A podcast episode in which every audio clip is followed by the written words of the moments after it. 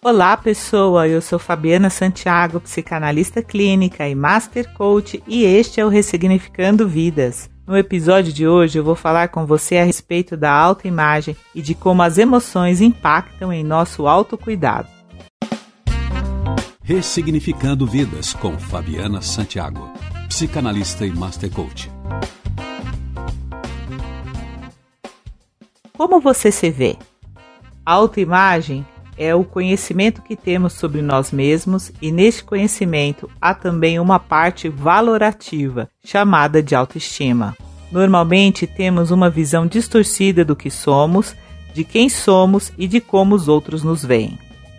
Quero começar aqui falando sobre a importância da família neste processo de construção da autoimagem, isto é, quando somos crianças, nós ainda não temos a capacidade de discernir nem de ponderar que nossos pais e outras pessoas importantes e mais próximas do nosso convívio social e familiar pensam e falam sobre nós.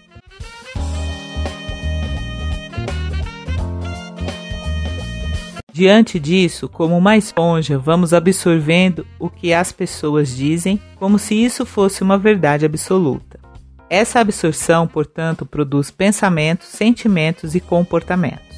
Quando adultos, desenhamos a nossa autopercepção e, dependendo de como fomos estimulados, podemos ter uma estima elevada ou sermos pessoas com uma visão desestimulada de nós mesmos. O ponto está no equilíbrio disso.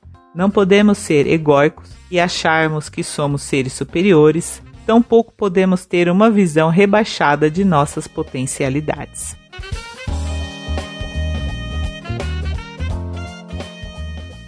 Nós, psicanalistas, quando tratamos de um paciente com ansiedade, transtorno alimentar ou até mesmo insegurança, observamos a linha do tempo da vida do paciente, buscando compreender em quais condições aquele sentimento foi despertado e quais são as fantasias criadas a partir deste sofrimento que, ainda hoje, imperam, limitam e causam o que chamamos de sintomas. Portanto, se você foi uma dessas crianças criadas em um ambiente familiar crítico, reducionista, pouco acolhedor, poderá ser alguém que não vê em si seus verdadeiros potenciais. Tampouco irá fazer melhores escolhas, nem irá escolher as melhores companhias. Ao projetarmos a nossa imagem, iremos transmitir aquilo que pensamos ser e, consequentemente, atrair o mesmo.